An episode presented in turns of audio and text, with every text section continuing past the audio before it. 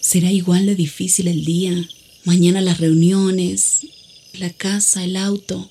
Estoy agotada.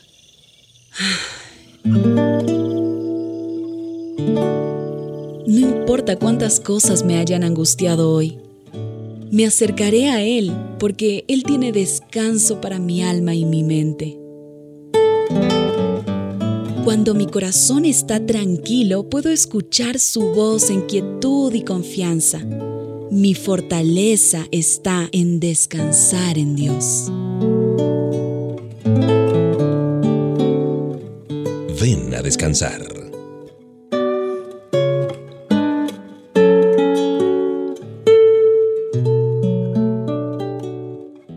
Qué bueno estar contigo haciéndote compañía y descansando, desconectados del día a día y poniendo nuestro pensamiento en las manos de Papá Dios.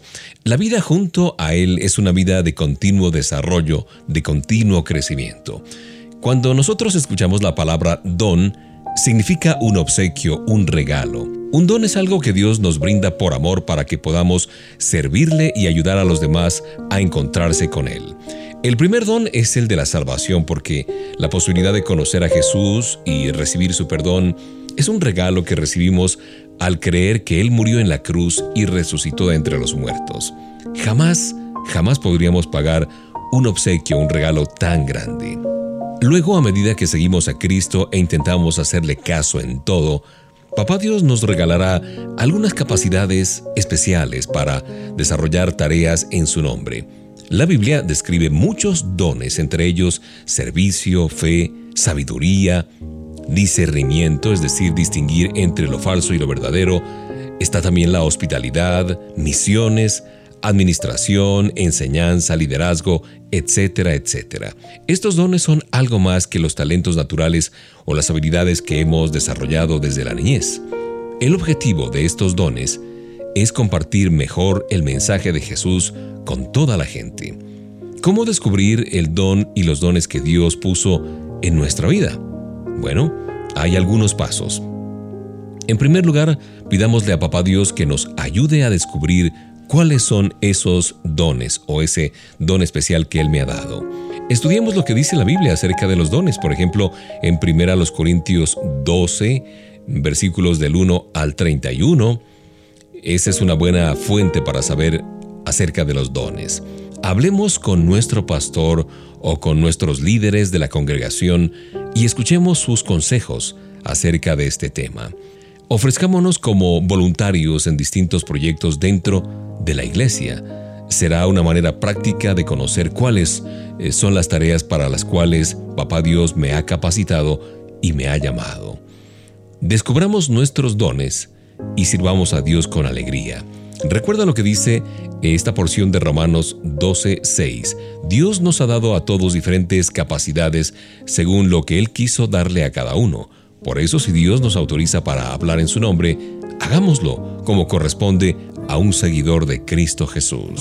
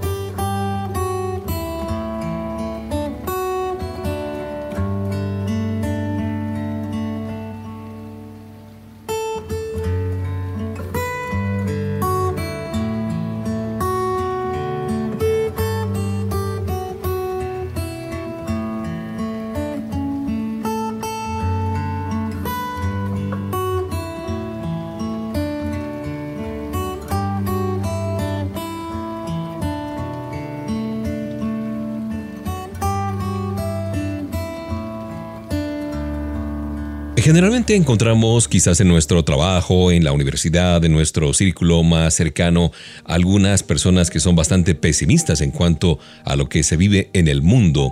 Yo recuerdo en un grupo que estábamos tomándonos un café y mientras se olía cómo se colaba el aromático café, pues todos decían, ah, ¿qué podemos hacer? Tenemos que hacer algo, hacer de nuestra parte y entonces cada uno daba su opinión al respecto de la situación difícil de inseguridad, de problemas eh, de toda índole a nivel de las familias, de, de los jóvenes, de la casa, del gobierno, etcétera, etcétera. Hacer nuestra parte es aprender a ser ciudadanos, conocer y ejercer nuestros derechos, pero también nuestras obligaciones. Hacer nuestra parte es votar, por ejemplo, responsablemente, evaluar las propuestas de los candidatos y participar en el proceso electoral de nuestro país. Hacer nuestra parte es supervisar la gestión de los representantes del pueblo y de los funcionarios públicos, exigiéndoles que dejen a un lado los intereses individuales y sectoriales antes que el bien de todos. Hacer nuestra parte es no dar lugar a la discriminación y reclamar leyes que ayuden a la igualdad, combatir de manera pacífica toda situación de marginación social. ¿Qué es hacer nuestra parte también? Participar con tiempo, esfuerzo, con dinero si es posible en organizaciones e instituciones que llevan a cabo proyectos de acción social o que difunden la palabra de Dios. El caso de HCJB, por ejemplo. Hacer nuestra parte es dar, es escuchar, es compartir, aunque a veces solo sea una moneda, una sonrisa, un abrazo, un pedazo de pan o un tiempo valioso para orar. Al caer la tarde, al llegar la noche, cuando estemos en este tiempo de descanso, recordar aquella famosa frase que la dijera Teresa de Calcuta.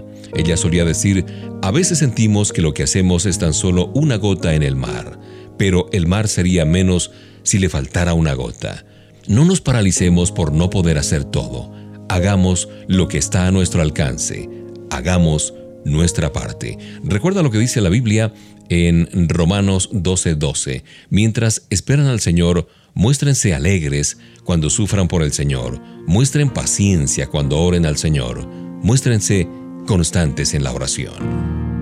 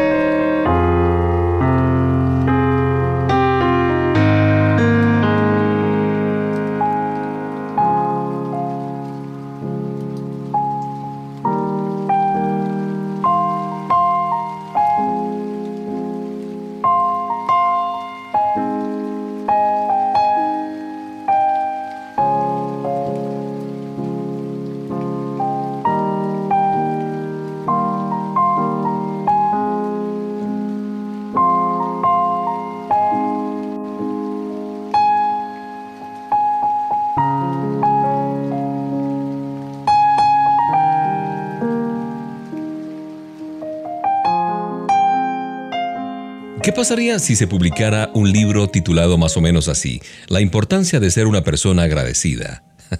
Posiblemente sería un rotundo fracaso comercial. La mayoría de la gente prefiere leer materiales eh, que fortalezcan la autoestima, libros que inspiren a seguir adelante, escritos que señalen el camino, por ejemplo, al éxito personal. Y no son cosas malas, por supuesto que no, pero a veces no se demuestra el mismo interés por cultivar el agradecimiento como una actitud saludable.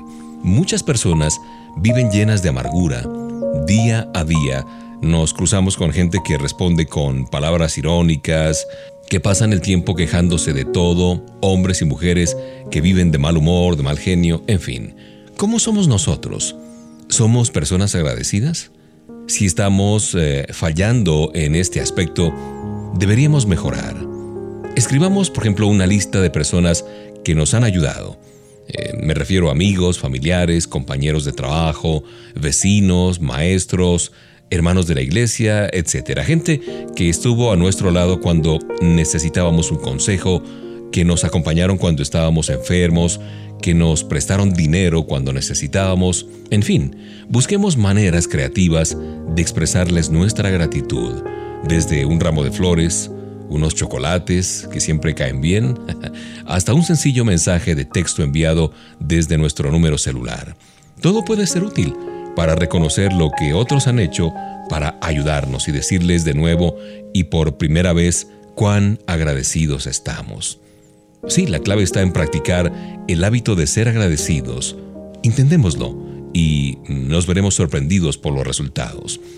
Yo recuerdo lo que dice en Romanos 13:7, así que paguen a cada uno lo que deban pagarle, ya sea que se trate de impuestos, contribuciones, respeto o estimación.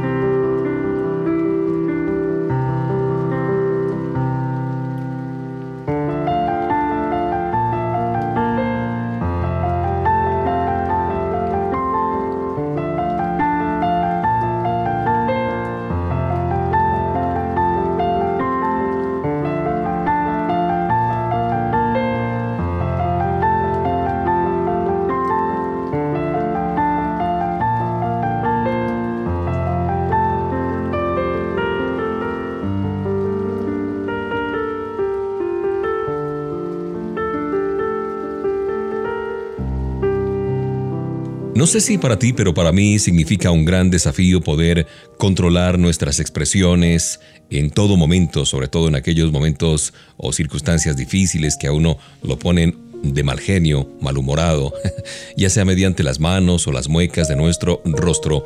La mayoría de las personas utilizamos esos gestos para comunicarnos con los demás. Algunas culturas son muy efusivas cuando expresan sus ideas, sus sentimientos, como si las personas estuvieran contentísimas o muy enojadas todo el tiempo. Levantan los brazos, mueven las manos y acompañan cada palabra con movimientos exagerados. Eso lo sabemos muy bien.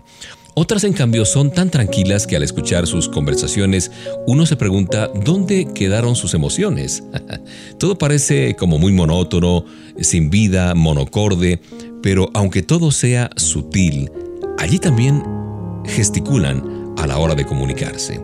La alegría, el enojo, la pasión, el fastidio, la paciencia, el cansancio, las urgencias, los insultos, el consuelo, los deseos de revancha, el amor y tantísimas expresiones más suelen tener su propia gesticulación.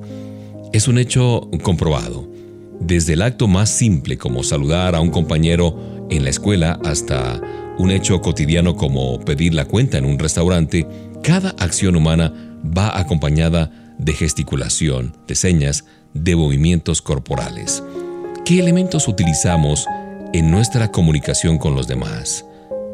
Que todo lo que decimos esté siempre guiado, sazonado por nuestro amor a Dios y quienes nos rodean, con nuestras palabras, pero también con nuestros gestos.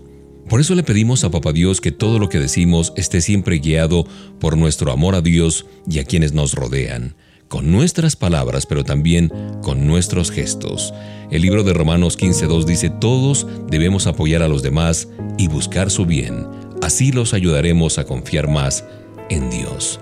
Por eso controlemos nuestras expresiones en todo momento, pero de manera muy especial cuando estemos en situaciones que nos presionen y tengan la capacidad de hacernos enojar.